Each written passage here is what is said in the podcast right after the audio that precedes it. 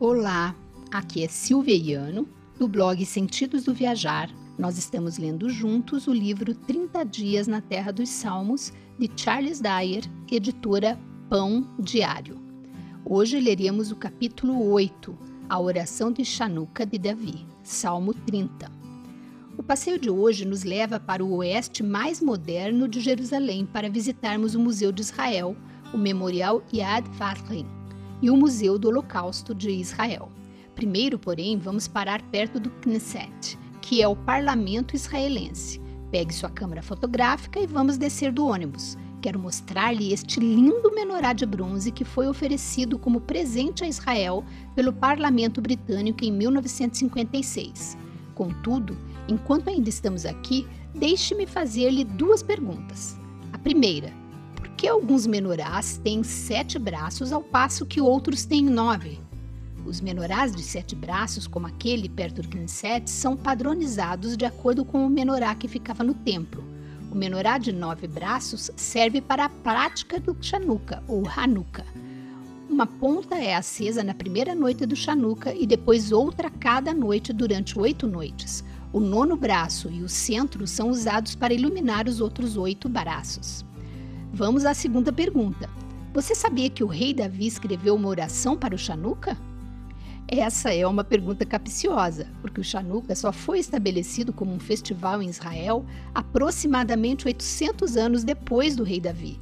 Mas um dos salmos usados na celebração do Chanukah é o Salmo 30, escrito por Davi. Na realidade, a inscrição introdutória diz que Davi o escreveu como um cântico de dedicação da casa, a palavra hebraica traduzida como dedicação é Hanukkah.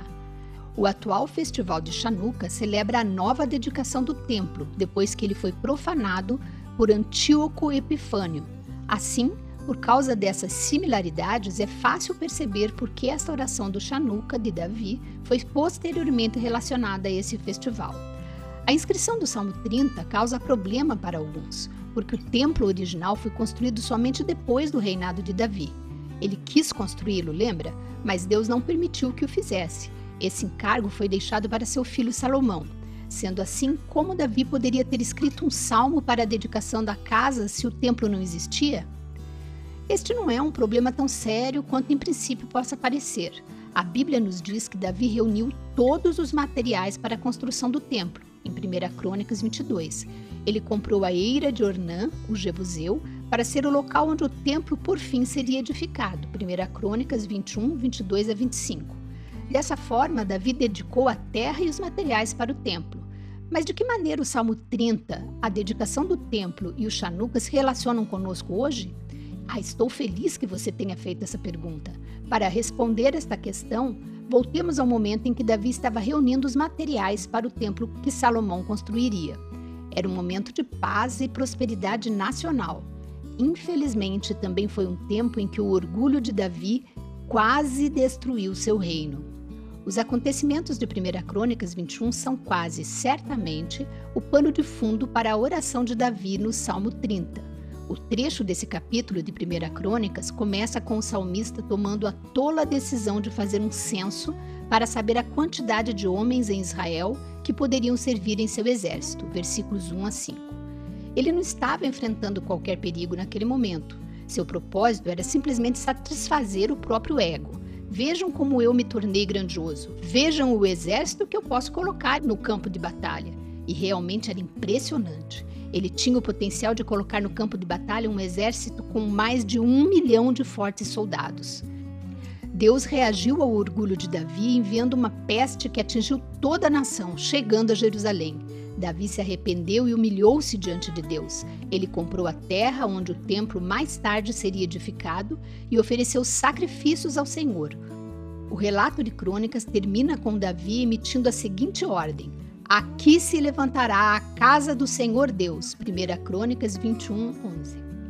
Uma arrogante sensação de segurança foi seguida pela correção de Deus, que foi seguida pelo reconhecimento pessoal do erro e a humilde submissão a Deus.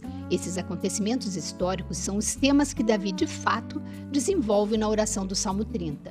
Ele começa a sua oração louvando a Deus por seu livramento. Eu te exaltarei, ó Senhor, porque tu me livraste e não permitiste que os meus inimigos se regozijassem contra mim. 31. Quando o salmista viu o anjo do Senhor sobre Jerusalém, com a espada na mão, ele compreendeu o quanto a sua vida era frágil. Agora, ao refletir sobre os acontecimentos passados, ele percebe que Deus o levou à beira da própria morte e depois o trouxe de volta. Senhor, da cova fizeste subir a minha alma, preservaste minha vida para que não descesse à sepultura. Versículo 3. Davi faz uma pausa na oração para lembrar seus ouvintes de uma lição que eles podem extrair de sua recente experiência. Salmodiai ao Senhor, vós que sois seus santos, e dai graças ao seu santo nome, porque não passa de um momento a sua ira, o seu favor dura a vida inteira. Ao anoitecer pode vir o choro, mas a alegria vem pela manhã. Versículos 4 e 5. Há momentos em que Deus precisa nos disciplinar como seus filhos. Há consequências por nossos atos e por nossas decisões tolas e pecadoras. Mas Davi queria que os outros percebessem que esses momentos de disciplina são apenas temporários para aqueles que são verdadeiramente filhos de Deus. Os tempos de correção, por mais dolorosos que possam ser, são seguidos pelo abraço amoroso do nosso Pai Celestial. Voltando à sua oração, Davi confessa o orgulho que o levou a agir de forma tão tola. Quanto a mim, dizia eu na minha prosperidade, jamais serei abalado. Versículo 6. Davi olhou para tudo o que ele tinha e se sentiu invencível, inabalável. Afinal de contas, ele tinha um exército de um milhão de soldados. Porém, foi aí que aconteceu o impensável. Deus apenas voltou o rosto em juízo e Davi de repente se sentiu conturbado. Versículo 7. Ele continuou a orar a Deus: Por ti, Senhor, clamei, ao Senhor implorei. Ouve, Senhor, e tem compaixão de mim. Sê tu, Senhor, o meu auxílio. Versículos 8 a 10.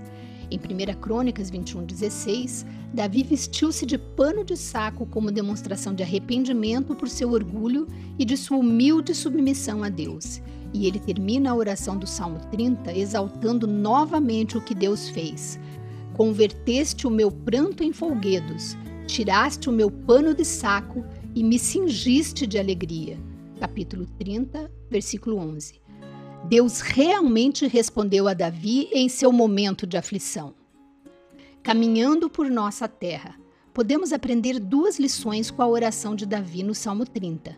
Primeira, a oração do menino pastor que se tornou rei é um lembrete da verdade de que Deus resiste aos soberbos, mas dá graça aos humildes. Tiago 4:6, 1 Pedro 5:5. Foi a soberba de Davi que o levou para baixo, e foi a graça de Deus que o restaurou assim que ele se humilhou. As vozes que o cercam estão lhe dizendo que você deve reivindicar seus direitos e gabar-se de suas realizações.